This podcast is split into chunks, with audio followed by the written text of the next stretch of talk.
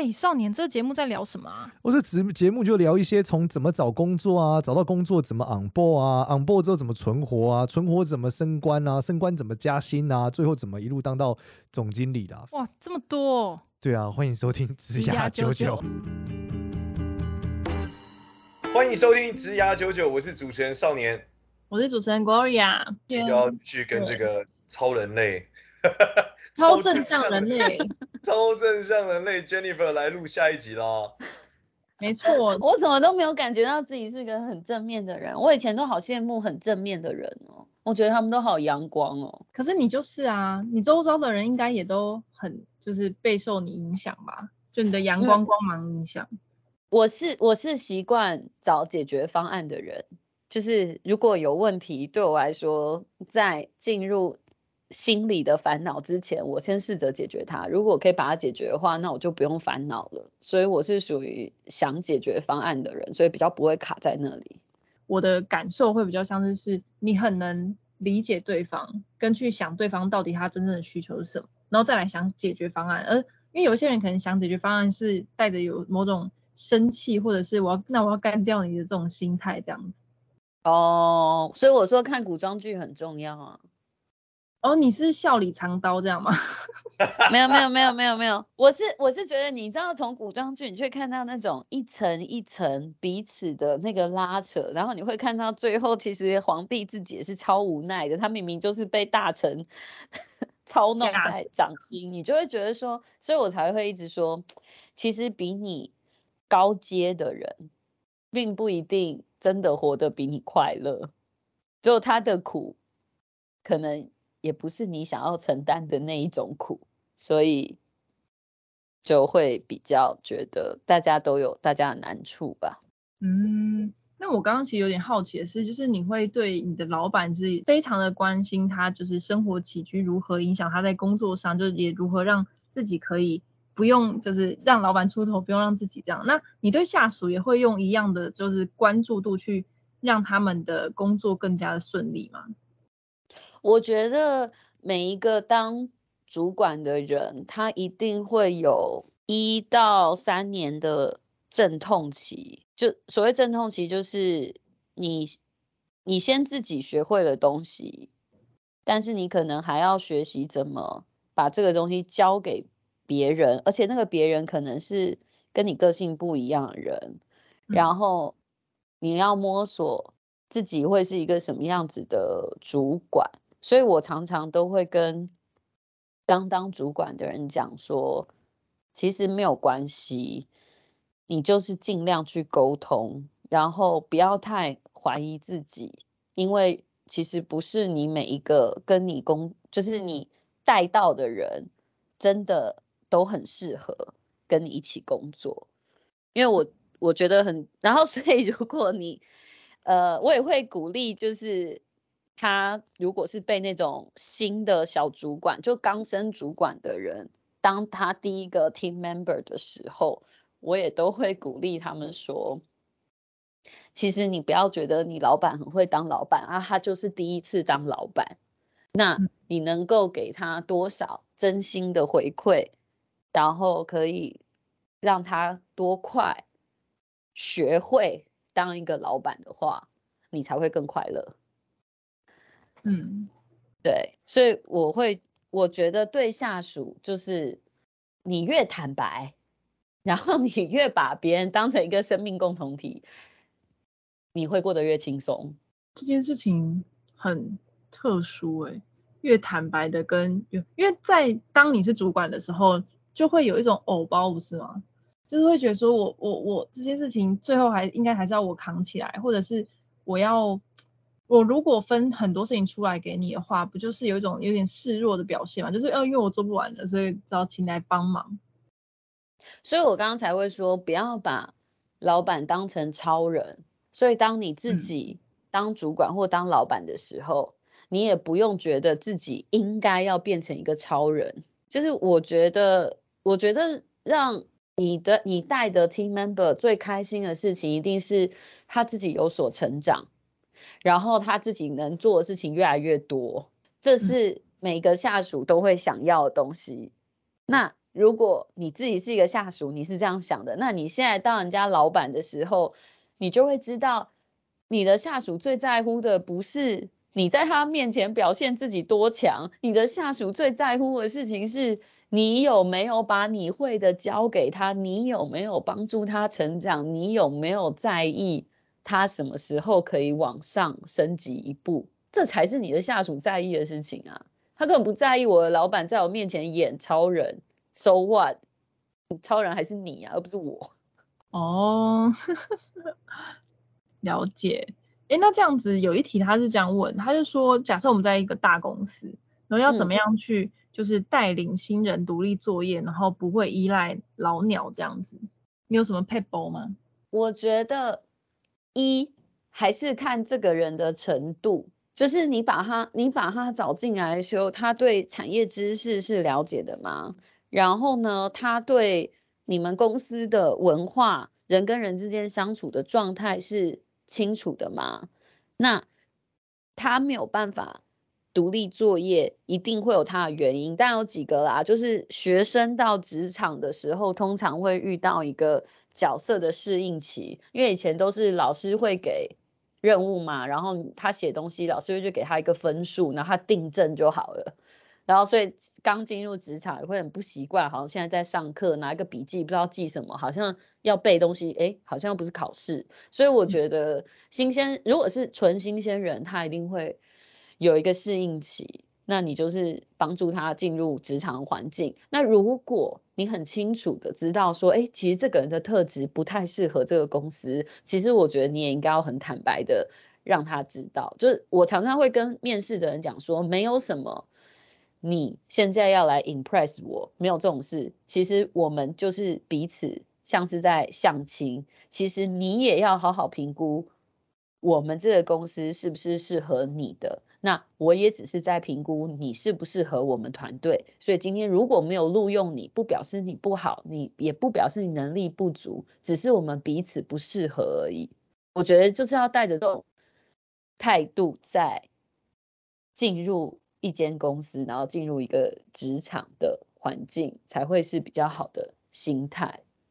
嗯，可是如果在一开始的时候，是不是其实你也比较难找？因为像我第一份工作是去银行，就银行的公关部。其实金融业对我来说是一个，因为我念社工系，就是金融业对我来说是一个完全问号的产业。然后一进去，我会觉得就是很很奇怪，因为比如说我们要穿穿衬衫，就是要穿多穿正装。然后这件事情对我来说，其实是一个很冲，就是文化冲击的事情。我也很，我也会很质疑，说我真的做下去吗？可是后来其实进来之后，就是还蛮喜欢，就是里面的体制啊，或者是他们做事的方法，我觉得是一种就建构自己到底大公司是怎么营运的方式，就是要待一阵子才会觉得说自己原来没有不适合啦，这样。所以我觉得是每个人，所以我觉得这种这种事情跟谈恋爱的态度也是很像。就是你会觉得哦，我要给我自己三个月的时间，还是六个月的时间来证明是我自己有偏见，还是这个东西真的不适合我？如果你是一个冲动型的的人的话，你可能需要这个时间段。我第一个工作那时候是人家介绍的，也是一个不错的公司，但是我三天我就决定要辞职了。这么快？对，因为呢，他那那时候我们新人，然后他们很认真哦，帮我们。上那排那个新人的训练，就是每天下午那个副总会给我们上课，这样。然后第一天他教，呃，就是数字，就是他们那些销售数字或给客户提案的报价要怎么算。然后那个时候他就是教算式，然后叫我们用计算机算。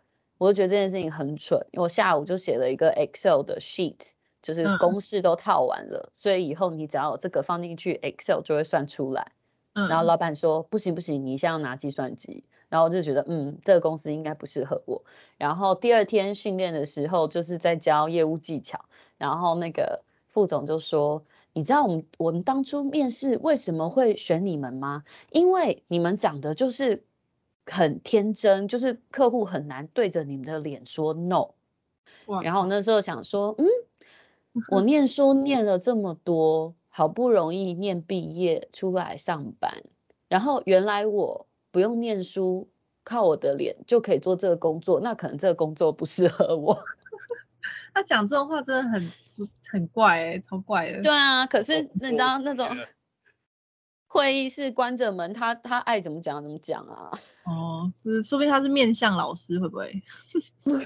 哎、欸，不知道。所以我觉得，所以你刚刚说，就是如果老板怎么样，对我来说，如果不太符合我的原则，或者是我对自己的定位跟期许的话，我也是离开的很快的人。嗯。那这是很像之前我们曾经有一个观听众啊，就是有问，就是少年，他就说，如果在一间公司里面，就是他制度很齐全，可是就是里面的这种人事啊，就是你根本就不认同这间公司的文化，然后跟同事相处之间也很糟糕。跟另外一间是超级小的新公司，然后它的组织非常的扁平，所有事情都很有弹性，然后氛围也不错，可是你完全不知道这家公司有没有未来。就这两份工作，你会怎么选？我觉得真的是看自己的个性，就是你这两个公司哪一个的缺点是你比较能忍受的，然后哪一个的优点是符合你的个性特质的。就如果你就是一个呃很会天马行空，然后很需要不受束缚的感觉，然后呢，你想要快速的能够看到有什么结果。那可能就是那个小公司，但你想要快速看到结果，就表示你愿意冒比较大的风险，就没有什么东西是平步青云的啦。那另外一边，其实你要的是他的福利，但你知道有些公司他福利这么好，就是因为他的事情很无聊。就有些人就是会直接讲说，如果这件事情这么有趣，为什么要花这么多钱请你来？我不用花这么多钱，人家就会来啦。对啊，很有道理耶！嗯、天啊！所以当你遇到工作上很无聊的事情的时候，你就告诉你自己，就是因为这么无聊，所以他才要花钱叫我来做。是这样子哦。然后你就认真的看一下你月底进来的那个薪水，告诉自己说：“对，我就是被买了。” 你就继续做下去吧。对啊，除非好，你就是你就是认真告诉自己，我就是不要把我自己这样卖掉。那你去做别的事情的时候，你就不要抱怨他薪水少，或者是福利不够好。我觉得都是自己的选择啊，真的没有人强迫你要去哪一边，然后你也可以就离走，没有没有一定要留的一定的原因啊。对啊，我以前有一段时间就是找了一个钱多事少离家近。然后，呃，氛围不错，同事也超好的地方，但我待了六个月我就离开了。诶，为什么？因为我那时候觉得我还这么年轻，我不被虐待就表示我没有成长啊。所以钱多事少离家近，然后工作起来很轻松，表示我现在的能力就已经大于这份工作需要我做的事情了。那。我有要这么快就停止学习吗？嗯，那你觉得有一天你的职涯会觉得说我不需要再学习了吗？就去选一份钱多事少离家近的工作这样？我觉得不会诶，就是劳碌命啊，等到 八十岁还在上班这样。因为我我们以前就是年轻的时候，大家同事就很喜欢开玩笑说：“哎，如果明年中了乐透，你会不会工作？”然后每个人都说：“只有只有我，大家很确定我中了乐透，明天还是会来工作。”因 为我觉得，嗯，是是是真的，因为我是那种过年第三天就会觉得说：“哦，可不可以去公司啊？”的那种人。哇，那你是不是也是生了小孩之后，就是觉得说去公司上班比较像在休息，然后带小孩像工作？我觉得不知道，我我觉得就是好像你有在做些什么，有有产出、有生产力的时候，比较像你有在这为这个社会的运转做些什么事。没错，哎。我觉得 Jennifer 真的是一个超人类，真的。为什么？我一直想躺很正向，爱上班，对，这个太难。其实光是爱上班这件事，一般人就真的超级难，超级无敌难。绝大部分人对于上班这件事都是负面的想法，真的。欸、我我就算自己创业，我连礼拜天晚上我还是会觉得很烦哎、欸，就是我礼拜一要上班了，天哪，这样。那我觉得我我觉得是一定会有很烦，然后很不想要碰工作的时候，然后通常这种时候，我知道我的生产力是最差的，我一定会 take a break，嗯，因为我觉得这个时候我做出来的东西一定是不好，所以你要你一定要知道自己什么时候一定要按那个暂停键，然后我是那种暂停久了就。就会很想动的人，所以就等自己真的很蠢蠢欲动的时候，也许那一个小时你可以做完前面六个小时你摆烂的事情。所以我觉得自己的那个 tempo 的 tempo 的掌握是真的很重要。然后我觉得做自做自己有兴趣的事情，跟找到自己真的很想要做的事情，我觉得这件事情是。非常非常重要的，嗯，尤其是我觉得就是对于我觉得对于女生就更重要，因为你会有家庭嘛，你会有小孩，然后这些东西会社会上的氛围会给你很很重的罪恶感跟责任感，所以对我来说，就是我做的事情要跟陪我的小孩。一样有意义的事，才会是我要离开我的小孩身边去做的事。哦，因为我刚刚其实也想到，就是职业妇女这件事情，就是像，因为刚会听起来说，其实你会是一个很在意自己的工工作上的成就，是这件事情是对你来说是非常非常重要的吗？我觉得对我来说，我的我的工作有。帮助到什么事情往前推进，这件事情对我来说很重要。就是我有没有在使上一份力气，我觉得这件事情对我来说很重要。嗯嗯，那你是也会真的就面临到你刚刚说家庭跟工作的抉择的两难吗？会啊会啊，像我一路开会到晚上，然后。那个我也没有时间陪小孩谈心，他们就要睡着啦，他们就睡着了。等我开完会的时候，他们已经睡着了。对啊，所以这种时候我也会我也会有罪恶感啊。然后我就会问我自己说：但是我刚刚在开会的过程中，一我是享受的嘛？然后二这件事情到底我在做这件事情有没有让另外一个人有所成长，或是？感觉更好，或者这件事情有没有往前推进？如果我认为有意义的事情是有往前推进的话，对我来说那就值得。那我就明天早上再找时间跟他们聊一聊就好了。嗯，然后让我的小孩参与我的工作，我会告诉他们我在做什么，然后我现在在做什么专案。然后像现在都是那个 work from home 嘛，他们有时候也会听我开会，好酷哦。因为我觉得，他们会问我说，因为我们现在 work from home，所以有的时候也会是团队在聊天的那个时候，他就他们就会问我说，现在是开会还是在开 party？哈？然后如果是开 party 的时候，他们就会 在我旁边一起参与，跟我们的同事一起玩。哦，好酷，线上 party。对对对对对。然后他们，我觉得我想要让他们知道说。我在做什么？是因为我觉得对他们而言，他们也他们的那个心态会比较健全。就是我知道妈妈现在没有在陪我写作业，是因为妈妈在做她的事情。嗯，小孩的工作是写作业，我的工作是开会。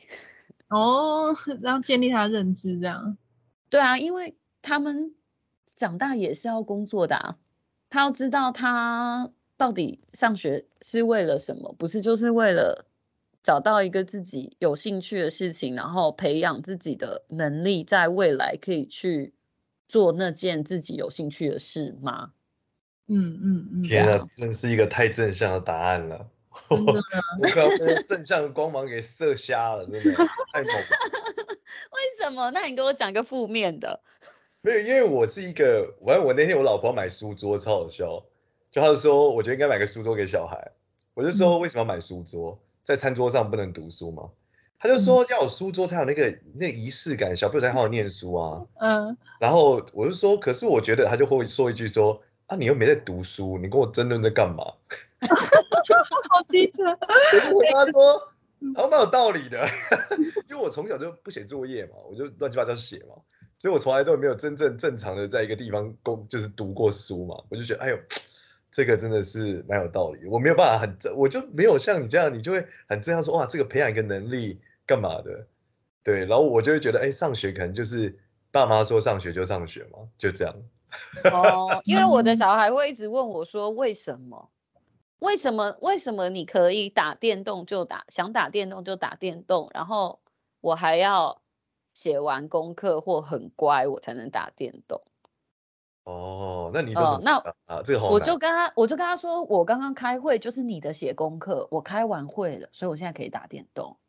然后二，这个电动是我小时候念书培养自己的兴趣，长大找到可以付钱给我的工作，我养了付完你们的学费，还存了一点去买的电动，所以我可以打。哦，你这个真的很，很认真回哎！我儿子问我说：“为什么？就是为什么去学校？”我说：“我也不知道哎。”我说：“你小时候有去吗？”我说：“没有啊。”哎呦！说我要去，我说我也不知道哎，但是好像去好像比较好一点吧。米多这样讲。天哪！很不一样的方式。哎，那 Jennifer，你有想过你要当全职的家庭主妇过吗？哦，我有思考过这件事哎，而且我小时候好像还有立志要做这件事情哎，因为我我爸妈都是上班的嘛，的所以我小时候就自己一个人回家写功课，然后我就听到我同学都说什么，他们妈妈都在家，然后都煮好晚饭了，然后他们回家第一件事情就是洗澡换衣服，然后就可以吃饭，然后再写功课。我心想说，嗯，怎么跟我差这么多？就是回家，然后自己回家钥匙儿童，然后把功课写完。然后把饭煮上，然后等我妈回家。然后小时候就立志说，哦，以后我有小孩的时候，我一定要陪着他们，我一定不要让他们回家写功课，自己这么孤单。嗯，所以我是有思考过，我是有思考过的。嗯，那怎么样做这个选，做出这个选择？可是因为我第一胎刚好是女生，因为我曾想要个女儿，然后第一胎刚好就是一个女生，然后我那个时候就问我自己说。我想要做一个什么样的榜样给我女儿看？然后我想说，比如说你你怀孕有小孩的时候，你就会想说，嗯，我想要培养她有兴有自己的兴趣啊。那我们可以看看要学舞蹈还是学什么？然后以后要念书，你会想说，哦，我要帮她选适合的学校啊，然后念一个好的啊，什么什么什么，你就会这样想。但是，难道我要教她的事情就是？你的人生就是到生了小孩之后就不用有追求了吗？就停止，就你的 focus 又到了小孩，然后在下一代再培养他。假设又是一个女儿，那所以他的人生就到三十三十五岁生完小孩之后，他就没有自己的人生，他的角色就是一个妈妈了嘛。所以我那时候就想说。我想要给他的榜样是，他可以持续的做自己想要做的事情，然后在自己会让自己快乐的事情上面持续的找到成就感。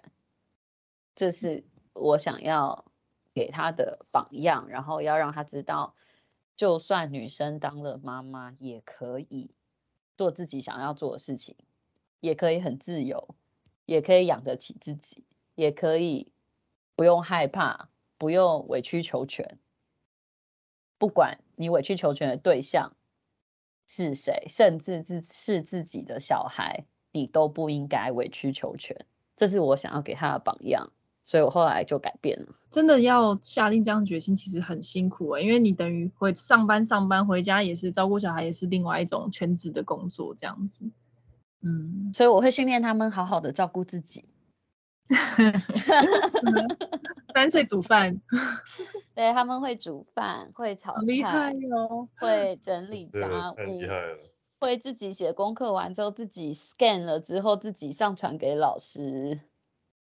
哇塞，这真的很厉害哎，真的太厉害了。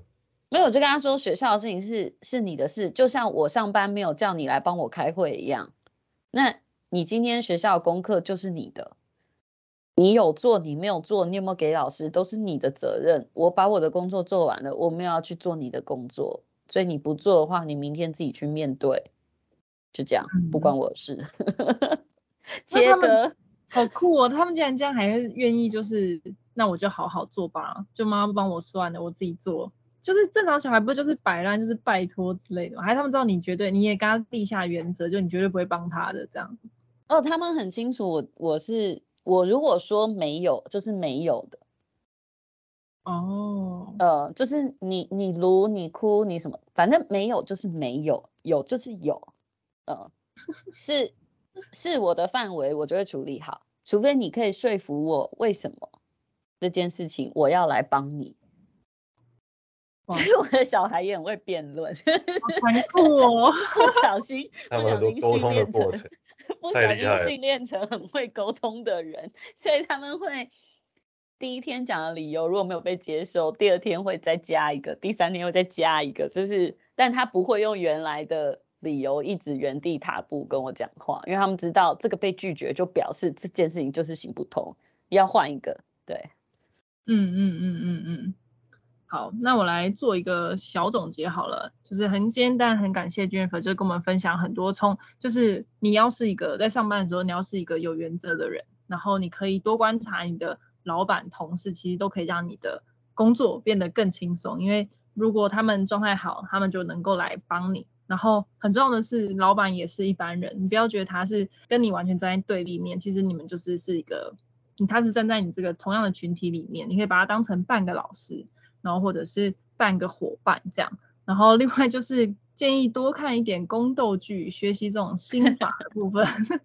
然后我觉得最后当然就是分享很多在职业妇女的这个工作跟小孩生活之间的这个选择，其实都是很就是可以做到总经理，然后他的家庭就小孩这么的自动自发，实在是。太厉害了，我的天！然后就么总是散发着万丈光芒的这种正向能量，就是也让我真的是如沐 春风啊！而且不过真的很有趣，因为这是你们今天这样讲，这是我第一次听到别人用正向来形容我，很正向啊？怎么会？没有，就是对我来说，那都是解决事情的方法，他没有正或负。对我来说，那个正向是他根本也不用想。他就是很正向，嗯、对。那这是内建了，这在 DNA 里了。好，那喜欢我们的频道，欢迎到 Apple Podcast 上面给我们五星好评，也欢迎加入植牙九九的社群，里面都可以发问相关植牙的问题。那我们这一集非常感谢 Jennifer，谢谢，谢谢，谢谢，那拜拜，拜拜。